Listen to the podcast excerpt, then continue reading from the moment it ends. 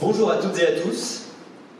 Bienvenue pour ce Café Sapiens exceptionnel dans ce lieu qui ne l'est pas moins. Je découvre d'ailleurs avec vous, mais je trouve que c'est magnifique chaque. On est très content d'être là. C'est un lieu où il faut revenir le soir, vraisemblablement aussi. C'est l'heure de, de boire autre chose que du café. Nous sommes euh, ravis de vous accueillir en direct ou en différé, en présentiel ou en, distanciel, pour la présentation de ce rapport écrit avec euh, Olivier Thierry, euh, qui est euh, ici, qui est président de CARE, Erwan Tison, qui est dans, la foule, euh, et qui est directeur des études de l'Institut Sapiens, et votre serviteur Olivier Babot, président et fondateur de l'Institut Sapiens.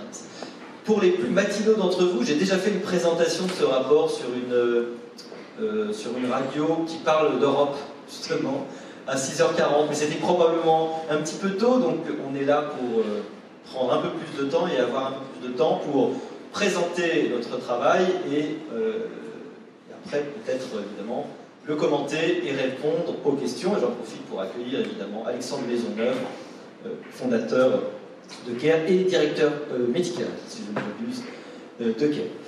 La santé, c'est comme le bonheur, on connaît son prix quand on en est privé. Après deux ans de, euh, de pandémie, que je commence à vouloir mettre au passé, je crois qu'on peut quand même commencer à la mettre au passé, on, s'est rendu compte évidemment de, de, sa valeur, on s'est rendu compte peut-être aussi des, euh, des problèmes ou des insuffisances, en tout cas des marges de progression notre système de santé et puis aussi de, des coordinations européennes.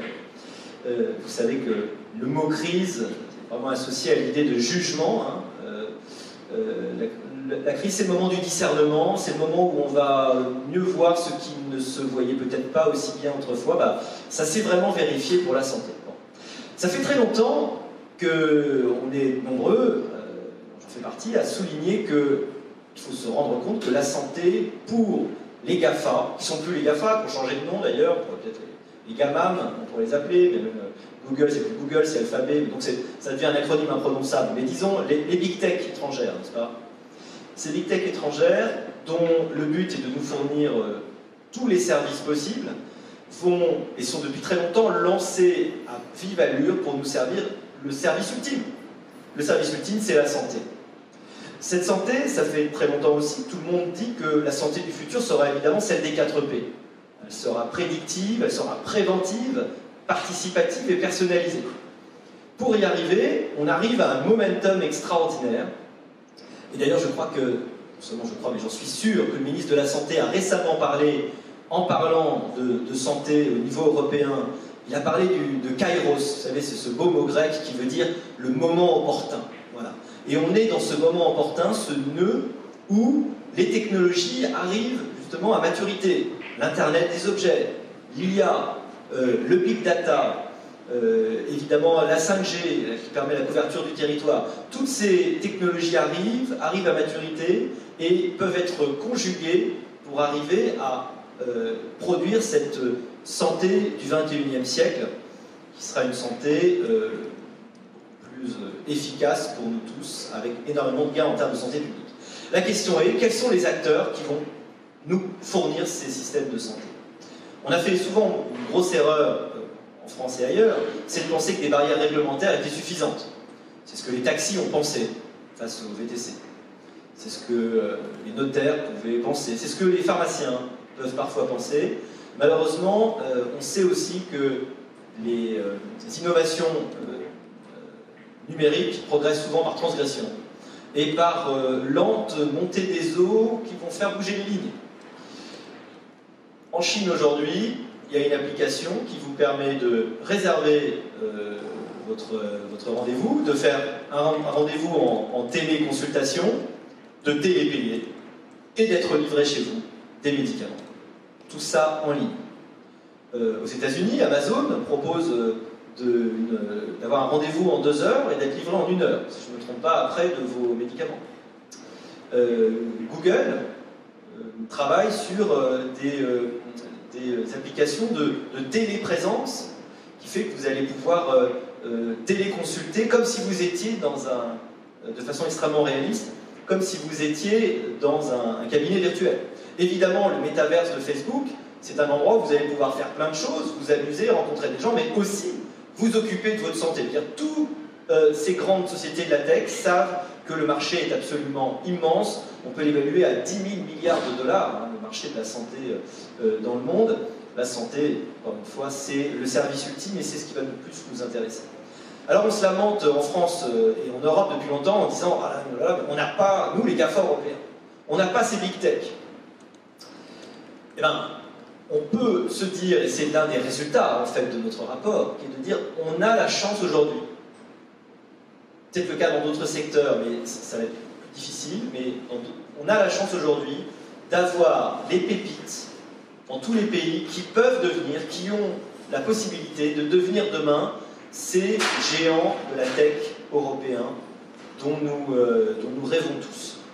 Euh, nous rêvons tous, pourquoi? Parce que nous avons en Europe collectivement, au-delà de nos différences, des visions communes de la santé, de la nécessité d'accessibilité, de euh, caractère évidemment privé des données, de traitement vis-à-vis de ces données, évidemment, et d'accès à la santé de tous. Tout ça, nous avons des conceptions communes qui nous donnent une vraie identité européenne et qu'on a envie de défendre. Et euh, notre rapport, que vous pouvez aller euh, lire, consulter, donc là j'ai une version, c'est un peu intimidant parce que c'est gros, mais évidemment, c'est des choses qui, se passent. C'est comme les annuaires, vous n'êtes pas obligé de tout lire en même temps. Hein, euh, mais évidemment, l'idée c'est de faire une, brique très, riche pour qu'on puisse aller y puiser. Notre rapport nous a permis d'aller faire une cartographie des différentes entreprises innovantes. alors, on connaît chez nous, évidemment, Doctolib, en, France, mais euh, il y a aussi au Royaume-Uni, euh, euh, évidemment, d'autres très très belles entreprises. Qui, se développent. D'ailleurs, le Royaume-Uni est plutôt l'entreprise qui est la plus en avance, pardon, l'entreprise, le, pays qui est le plus en avance du point de vue de, l'innovation. et la France serait plutôt quatrième dans notre classement. Et donc, on a fait une cartographie, on a essayé d'évaluer l'intensité et l'importance de ces entreprises.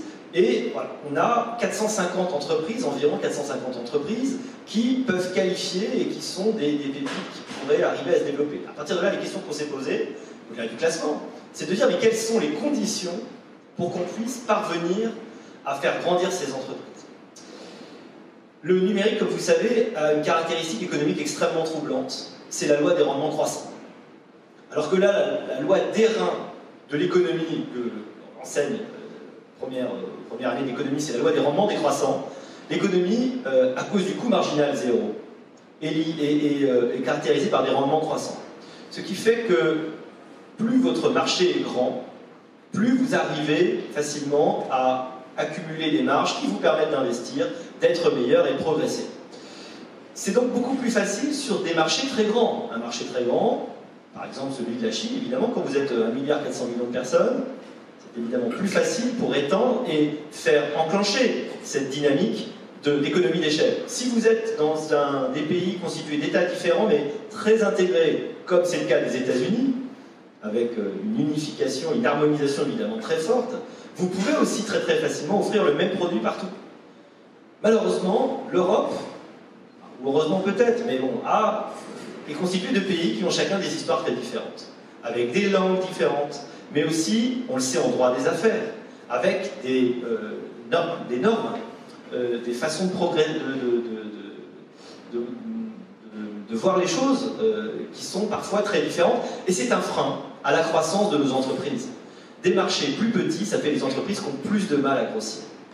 Après, il y a aussi tout un écosystème du financement à développer. On a chez nous la Banque publique d'investissement, la BPI, qui est très efficace.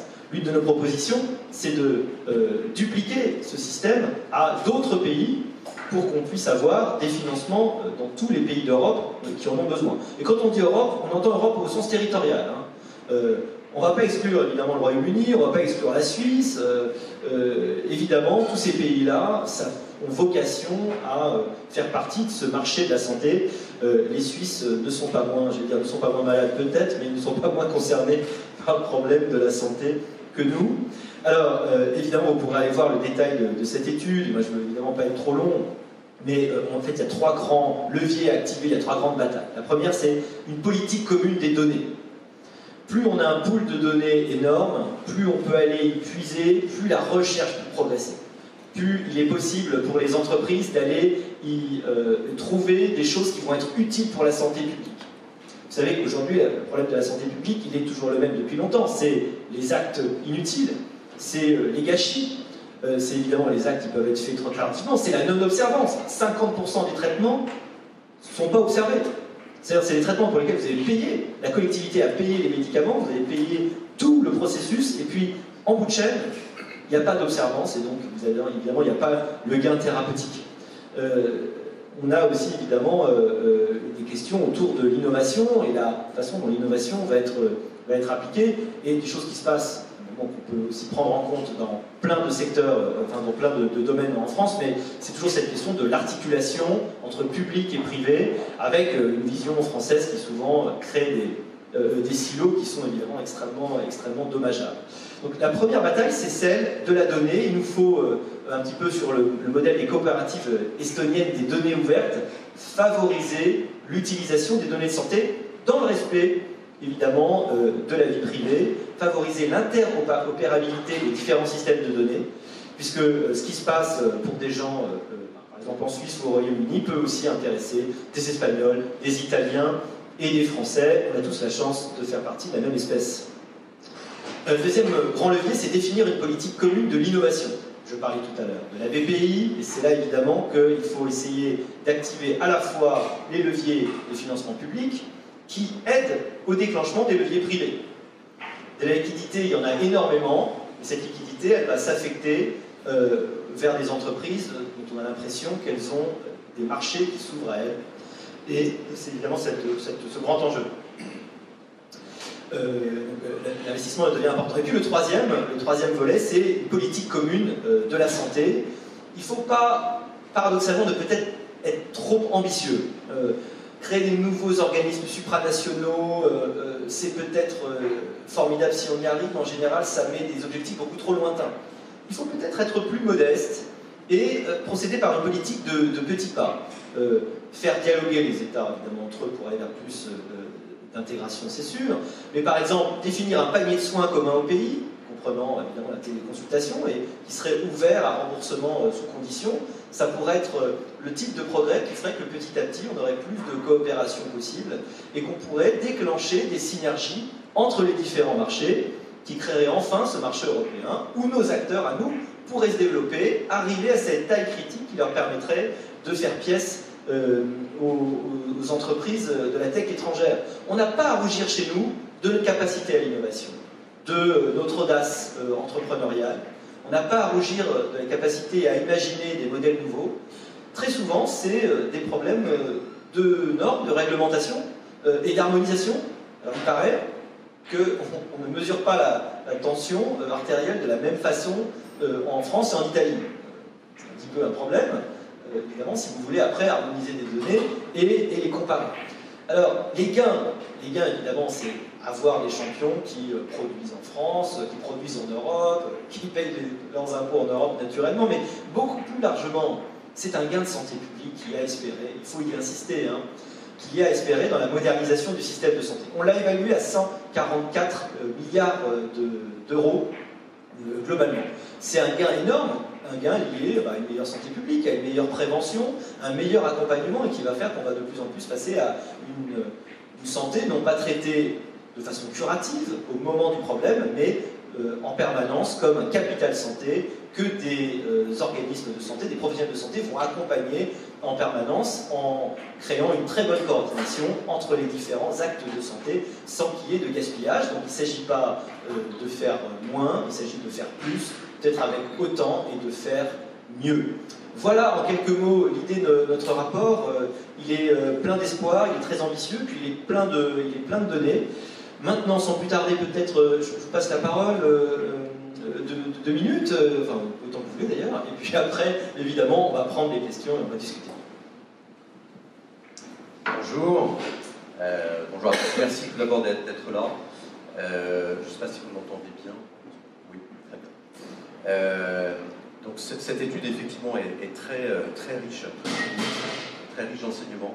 Euh, pour nous, ce, rapport confirme une conviction très profonde qu'on a depuis longtemps, qui est la nécessité d'avoir une Europe de la santé, une Europe de la e-santé et d'avoir des champions européens relevant d'une souveraineté européenne.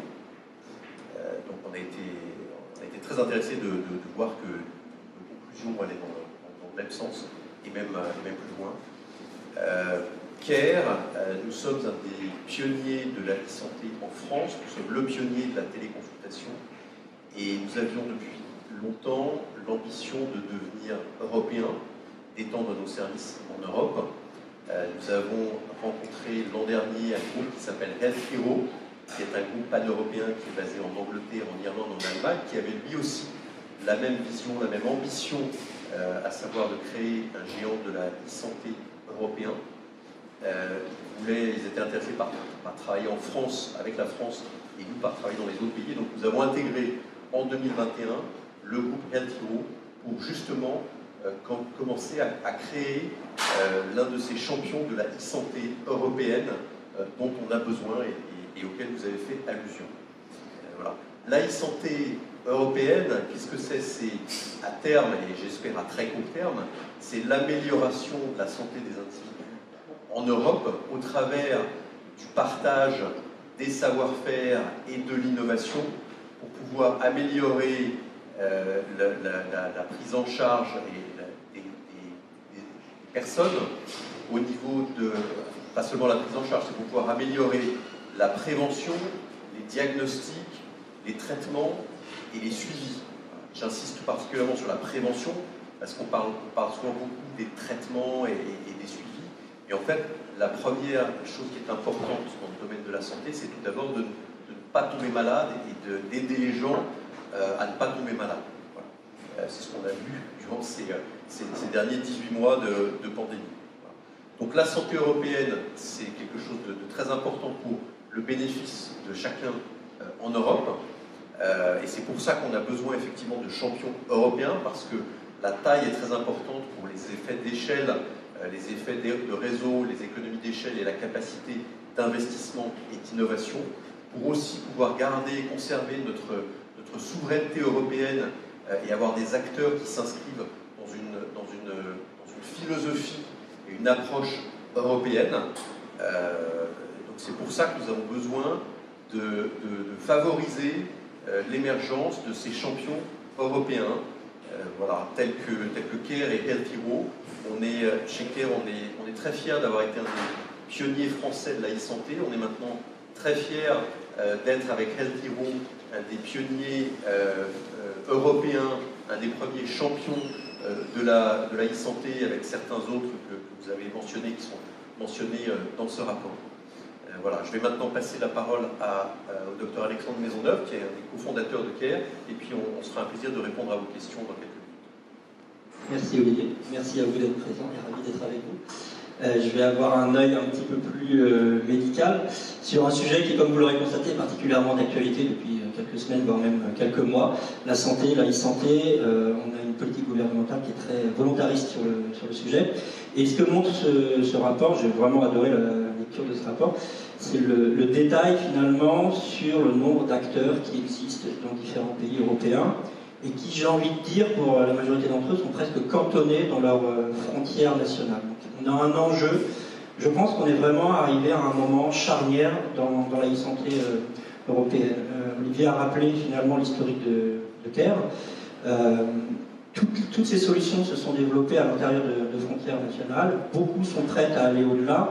Il y a probablement, en ce moment, suite à l'épidémie de Covid, qui a quand même mis en évidence, mis en lumière un certain nombre de problèmes, mais aussi un certain nombre d'opportunités. Il est quand même rare de voir dans le domaine de la santé le dynamisme et la vitesse avec lesquelles les décisions ont été prises, que ce soit de la part des politiques, que ce soit de la part des entrepreneurs, les choses sont quand même allées très très vite. Donc on a une accélération qui est liée au Covid, on a donc une dynamique qui est impulsée. Maintenant, qu'est-ce qu'on veut faire de cette dynamique? D'ailleurs, de manière un peu anecdotique, je trouve que la création du QR code, je vous livre cette idée, vous en faites ce que vous, ce voudrez, mais est presque l'acte fondateur de la e-santé européenne. C'est la première fois en Europe qu'on a une décision qui est prise aussi vite, qui est autant utilisée, et pour le coup qui est aussi efficace. Donc c'est possible, donc c'est tout à fait possible. Donc on a vraiment une dynamique, on a une accélération, on a une dynamique, le mouvement est en marche. Qu'est-ce qu'on va faire de ce mouvement sur, sur la e-santé européenne De notre point de vue, on a des questions effectivement sur le, sujet réglementaire, pas que, on a des questions sémantiques, vous, l'avez appelé, on a quelques questions pratiques, mais qui à mon sens sont, sont, à la marge, puisque les professionnels de santé en Europe sont déjà habitués à, à travailler ensemble. Ce qu'il faut comprendre, c'est qu'on a un langage dans le monde de la santé, c'est pas dire, c'est pas le français, c'est l'anglais. Toutes les, toutes les publications médicales se font en anglais, les grandes revues publient toutes en anglais, les médecins français vont à l'étranger, les médecins étrangers viennent en France, il y a des échanges. Euh, ça remonte même au Moyen-Âge. Si on reprend l'histoire des, universités de médecine, ça, ça remonte au Moyen-Âge, donc, c'est un mouvement ancien. Donc ces, échanges, on les a. Sur la partie plus soignante, euh, on a un, un enjeu, c'est-à-dire on peut se développer. Donc j'avais ma un petit peu plus entrepreneuriale depuis une On a un enjeu de confiance, c'est-à-dire que je vous ai parlé là des soignants, on a aussi les soignants. Qu'est-ce que veulent les soignés? Les soignés ils veulent avoir confiance. Ils veulent avoir confiance dans leur médecin, ils veulent avoir confiance dans les solutions. Donc là, on a un enjeu tech, mais cet enjeu tech, il est surtout lié à la réglementation. C'est ce, ce que vous avez rappelé tout à l'heure, c'est un élément de protection. Je pense que la réglementation sur le secteur de la santé, c'est un élément de protection pour les utilisateurs. Il faut l'harmoniser au niveau européen, parce qu'on a trop finalement de réglementations différentes dans les pays, arrivons à l'harmoniser dans une logique européenne, dans un état d'esprit européen. Les utilisateurs seront rassurés et finalement utiliseront d'autant plus ces solutions de, de e-santé, ce qui permettra à ces acteurs de se développer. Je vais m'arrêter là, je ne vais pas être trop long, sinon je peux être très long. Euh, Olivier Véran a déclaré la semaine dernière, je pense qu'on est vraiment là aussi dans le momentum, il a déclaré, et c'est écrit, l'Europe de la santé est devenue une évidence. C'est pas nous devons la faire, c'est elle est devenue une évidence. Donc ce, ce moment, il est confirmé. Euh, les politiques tendent la main, nous nous tendons la main aux politiques, et je pense qu'on va pouvoir euh, construire un certain nombre de choses dans les mois à venir. Je m'arrête là, et nous sommes disponibles pour toutes vos questions. Alors, oui, docteur Kirzek.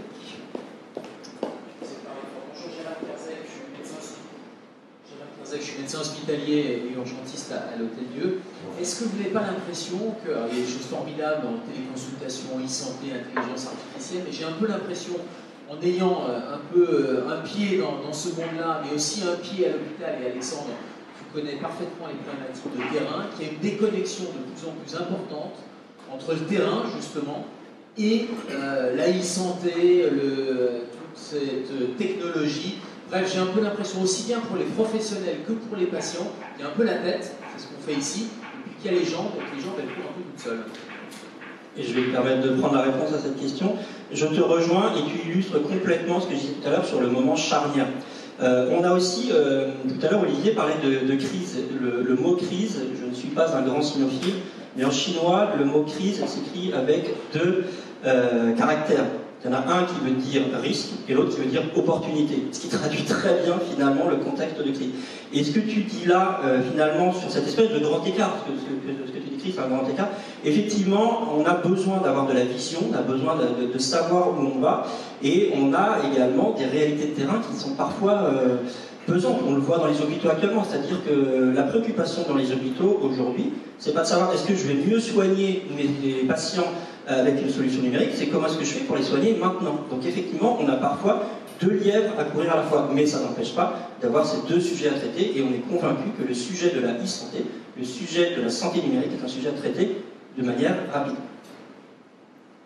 Je passe la parole à Olivier, mais béotien de la médecine que je suis quand même, euh, est-ce que c'est un problème de formation aujourd'hui? Est-ce qu'il y a de la formation euh, quand vous formez des professionnels de santé, que ce soit médecins ou autres, est-ce qu'aujourd'hui vous avez une sorte d'introduction à ces perspectives qui s'ouvrent? Je, je, réponds partiellement à, l'action, mais nous chez, chez CARE, euh, on prodigue de la formation pour tous les professionnels de santé, euh, qui soient libéraux ou non libéraux, tous les professionnels de santé qui souhaitent pratiquer la téléconsultation avec nous. Donc on, leur prodigue de la formation pour leur expliquer en quoi c'est un petit peu différent de la médecine en présentiel, euh, quelles sont les, bonnes pratiques.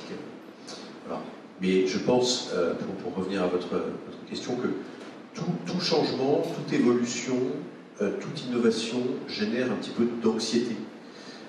Et donc on est effectivement encore dans, cette, dans cette phase, en tout cas pour, pour certains, où ces innovations en santé, que ce soit dans l'accès aux, soins ou que ce soit dans l'utilisation d'outils de, de, ou d'intelligence artificielle génère, enfin c'est de, la nouveauté, c'est de la nouveauté, ça arrive très vite, c'est de la nouveauté qui, amène de la disruption, qui amène beaucoup de, bénéfices et qui en même temps donc, peut effectivement effrayer certaines, personnes qui sont habituées à, travailler et à bien travailler depuis des décennies d'une certaine manière. Euh, donc c'est ce que nous, ce qu'on essaie de faire, c'est d'évangéliser, d'expliquer euh, euh, ce que l'on fait, comment on le fait, pourquoi on le fait, quels sont les, bénéfices et quels sont les, bons usages. Et, je pense qu'on voit de plus en plus de professionnels de santé et de patients qui comprennent ces bénéfices, qui comprennent que ces changements vont dans le bon sens. Nous, on requiert quelque chose on a pas mal d'indicateurs chez CARE de, qualité. Euh, et, donc quand on regarde ces indicateurs, ils sont tous extrêmement euh, élevés. Quand on regarde par exemple les notes que l'on a sur les App Store et Android euh, Store, on a la, meilleure note des, applications de santé, toutes catégories de santé confondues. Donc, on voit que même s'il y a des gens qui sont encore un petit peu résistants et inquiets, il y a tout autant une grande partie des professionnels de santé et des patients euh, euh, qui, se mettent à ces innovations avec enthousiasme une fois qu'elles ont passé la, barrière euh, de, l'anxiété par rapport à l'inconnu et à la nouveauté. J'ai envie de mettre le pied dans le plat, mais est-ce que la technologie remplace Est-ce qu'ils ont raison d'avoir peur? Remplacer, je vais l'utiliser avec beaucoup de précaution en ce moment. On n'est pas sur un remplacement. Je pense qu'il faut comprendre que la santé numérique, la santé, c'est quelque chose de complémentaire à la pratique présentielle, euh, à la pratique soignante que tout le monde connaît. Donc, le mythe de dire on va remplacer euh, une relation presque charnelle par une relation euh, distancielle reste et restera de l'ordre du, du mythe. C'est-à-dire que on n'est pas on a un certain nombre de choses qu'on ne pourra jamais faire en téléconsultation, en téléexpertise, en télésurveillance et autres. d'ailleurs, même la majorité du soin restera un soin avec une relation physique et une relation charnelle. Quand il faut examiner un ventre, il faut mettre la, main sur le, ventre. C'est quelque chose qu'on avait évalué et euh, qu'on avait fait évaluer par les médecins eux-mêmes qui, en se projetant, disaient en gros entre 20 et 25% de mon activité pourra se faire via des services de santé numérique, mais l'essentiel de mon activité restera l'essentiel pour lequel j'ai été formé. D'ailleurs, on a aborder le sujet formation, pour laquelle j'ai été formé à la fac. Oui, il y a un sujet formation, il ne faut pas oublier que la possibilité de téléconsulter ne date que de 2017, donc un certain nombre de gens n'ont jamais été euh, formés à la téléconsultation. Je suis Louisa Achetou et je travaille pour le ministère de la Santé. C'est le début de la présidence française en européenne, en janvier. Et la semaine dernière, comme vous l'avez rappelé, donc, euh, on a une conférence en fait, qui s'appelle Citoyenneté euh, une euh, conférence citoyenneté et données de santé et éthique, justement. Donc, on est en plein cœur de votre discussion. Donc, je vous remercie beaucoup de ce rapport, de cette présentation ce matin. En effet, euh, depuis la semaine dernière, en fait, on a publié les principes d'éthique pour le numérique en santé. Donc, avec quatre axes. le premier, c'est le fonder le numérique en sur les valeurs humanistes. Le deuxième, c'est de donner le, contrôle aux citoyens pour accéder aux données de santé. Le troisième, c'est inclusif et accessible pour tous. Et enfin, une numérique éco-responsable. Je pense que ça rejoint bien ces propos-là. Vous n'avez pas encore vu dans le rapport, je pense que ça, ça coïncide justement avec cette publication. Je pense que c'est intéressant de, bah, prendre connaissance de, ces principes qui sont reconnus les 27 de l'Union européenne. Donc à cette conférence-là, il y a des pays qui étaient représentés. Donc c'est un des axes majeurs là, de cette présidence française de l'Union européenne pour la partie de santé numérique. Et je, je, je félicite aussi votre approche sur la politique commune de données, sachant qu'il y a déjà l'acte de gouvernance de données qui est en cours d'adoption de la européenne. Il y a bientôt un texte réglementaire sur l'espace européen de données de santé, qui, je pense que ces principes éthiques c'est important de savoir que ces choses-là se passent déjà. Alors le modèle estonien a discuté, je pense, justement, il pourrait mieux influencer, justement, se plus sur la partie éthique-là, un modèle vraiment euh, basé sur l'intérêt général, comme on a essayé en France, en fait, avec, les data pour la recherche basée sur l'intérêt général chimique, qui sont des data qui montrent également ça. Donc, euh, je ne vais pas discuter plus amplement, mais juste pour rappel là, le ministère permet encore de mettre ça en place dans la Merci beaucoup pour, ces précisions, effectivement, sur ce sujet de données de santé qui est, un sujet très important, euh, passionnant, et qui est, d'ailleurs un des sujets euh, euh, principaux pour lesquels on a besoin d'une Europe de la e-santé, pour ne pas se faire imposer des, standards externes. moi, je pense que le, RGPD, par exemple, a été un, un, grand succès européen, et donc on a besoin de, quelque chose de, similaire au niveau de la e-santé. Donc on, lira vos travaux avec attention, voir euh, et, volontaire pour participer à vos réflexions si, euh, voilà, si nécessaire.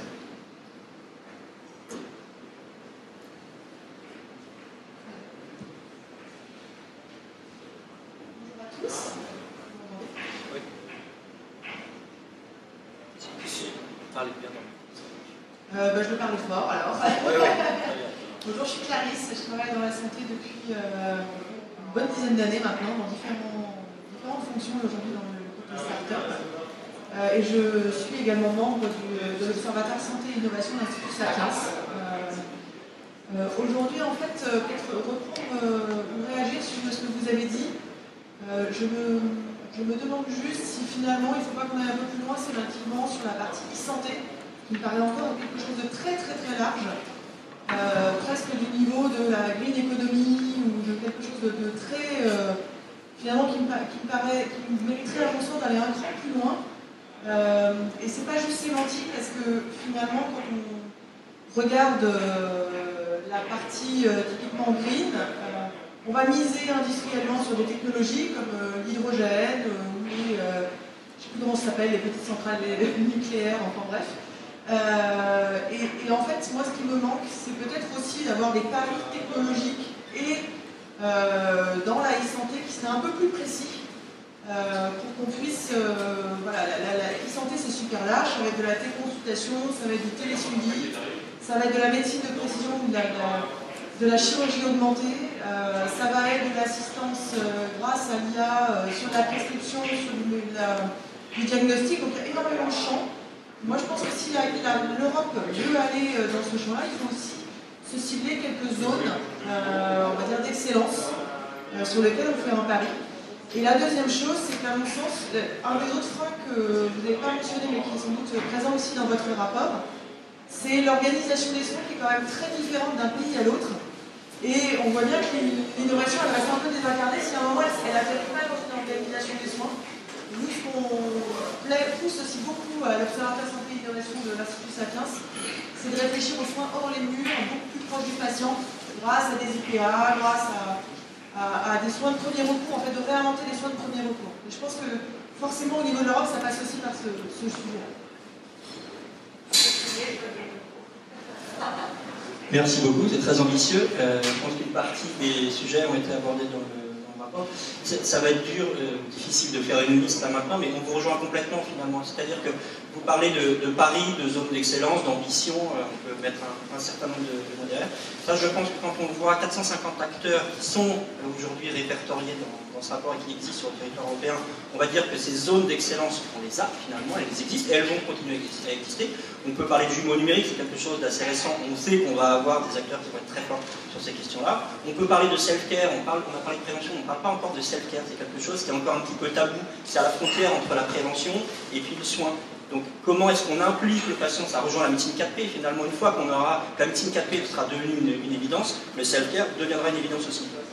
Le self-care, sera possible pour le patient parce qu'il aura accès à un certain nombre d'outils numériques qui lui permettront de faire le self-care. Il ne peut pas le faire tout seul finalement. Donc on les a, ces, sujets, ces domaines d'excellence. Je pense que par contre, on ne peut pas le faire, chaque acteur indépendamment dans ce point, il faut le faire avec les pouvoirs publics, il faut le faire avec le ministère, il faut le faire à l'échelle européenne, c'est ce qui est traduit dans, sur, euh, sur l'organisation euh, que vous évoquiez tout à l'heure, euh, on, est, complètement dans ce schéma où finalement, ce qui était possible, finalement, un peu chacun dans son coin, dans chaque pays, chaque acteur dans son coin, ne va plus être possible.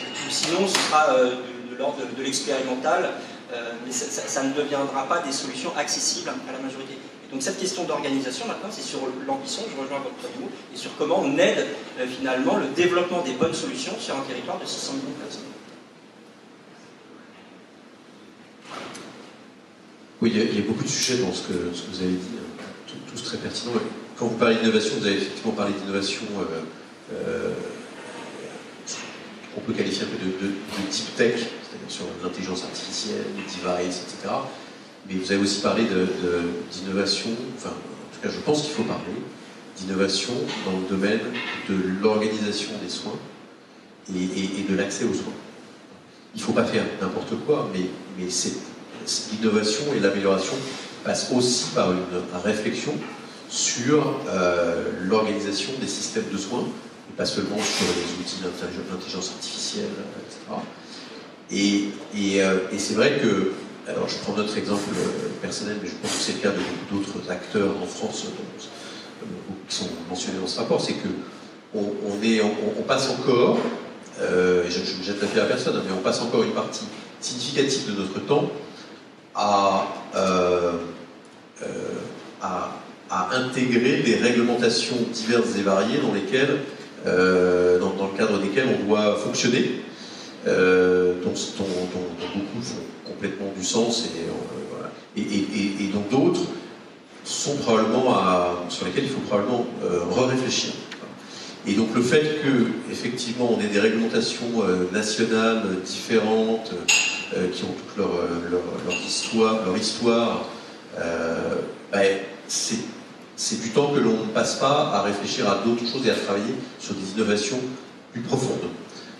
Donc, se pose effectivement la question, pour revenir à cette, cette nécessité d'avoir et d'avoir vite des champions européens, se pose la question de, de voir comment est-ce que, euh, de nouveau sans faire n'importe quoi, comment est-ce qu'on peut faciliter l'émergence de ces champions en, en relâchant de manière euh, intelligente, en relâchant, en réfléchissant ou en redéfinissant de manière intelligente un certain nombre de, règles. Euh, je ne dis pas qu'il faut que forcément prendre modèle sur l'Estonie ou la Finlande, etc. Mais il y a quand même un certain nombre de, bonnes idées ailleurs et, en France euh, sur lesquels, euh, desquels on doit s'inspirer.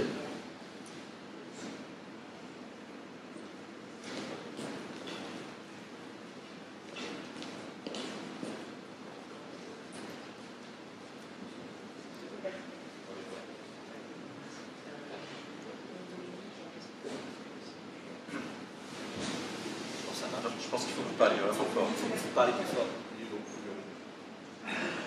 Ah.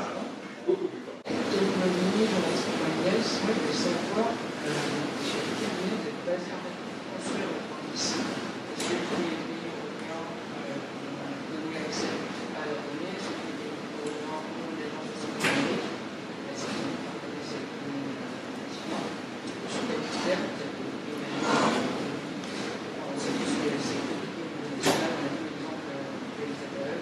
Comment on peut réussir au niveau européen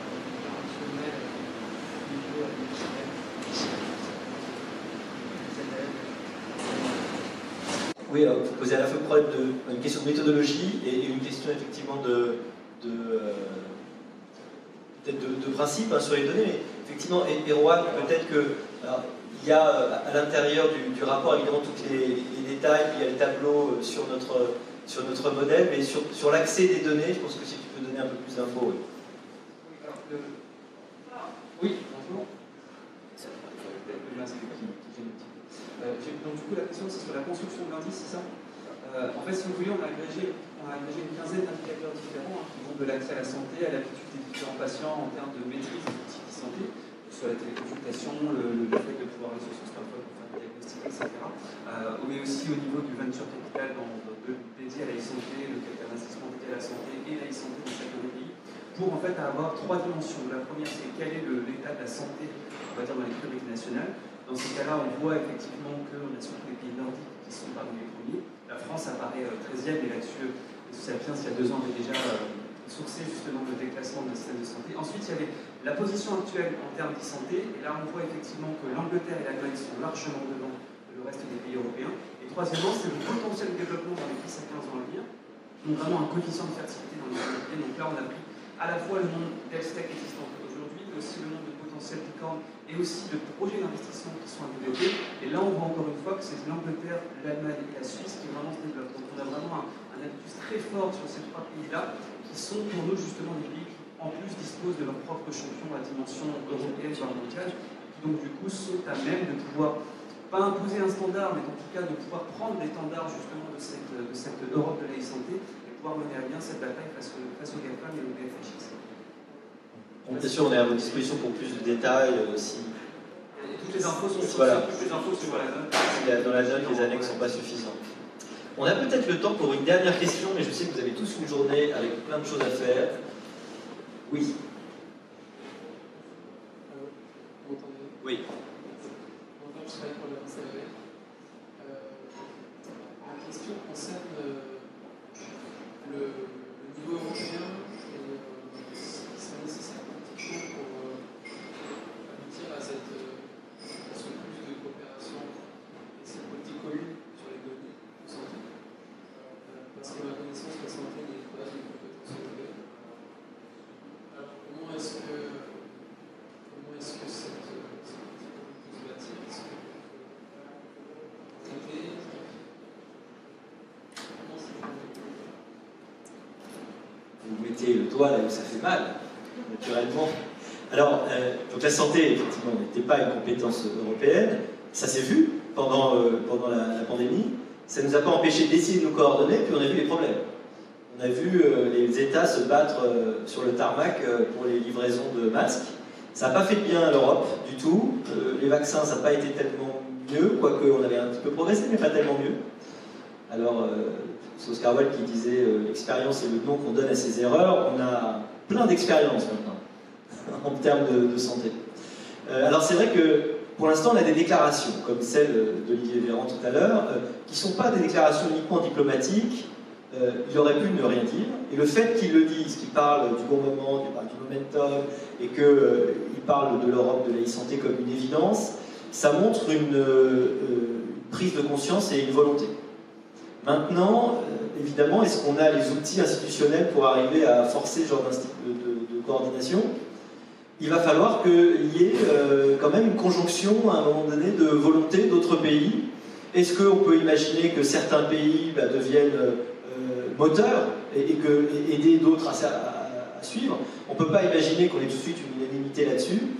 Euh, Peut-être qu'on pourrait, on pourrait souhaiter que la France la prochaine mandature, le prochain gouvernement, le prochain président de la République ou président, enfin celui ou celle qui sera élu, portera cette volonté parce qu'on se sera rendu compte que c'est nécessaire, y compris pour l'efficacité de notre santé publique.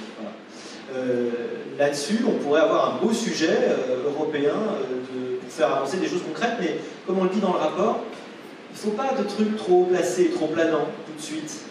Une politique des petits pas, effectivement pour régler certaines choses, peut être plus efficace et nous permettre d'avoir des résultats concrets plus rapides. Mais on a, besoin de la volonté politique euh, plus que jamais. Euh, C'est peut-être rassurant. La, politique peut quelque chose sur le développement euh, économique. Voilà. C'est un appel d'ailleurs. Notre travail permet aussi théoriquement d'essayer de- d'attirer l'attention sur ceux qui nous gouvernent. Ceux qui nous gouvernent.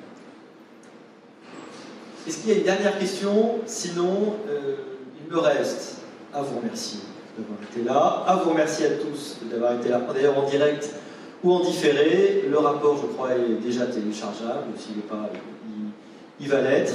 Euh, et puis, ça n'est pas une fin, évidemment, c'est un début.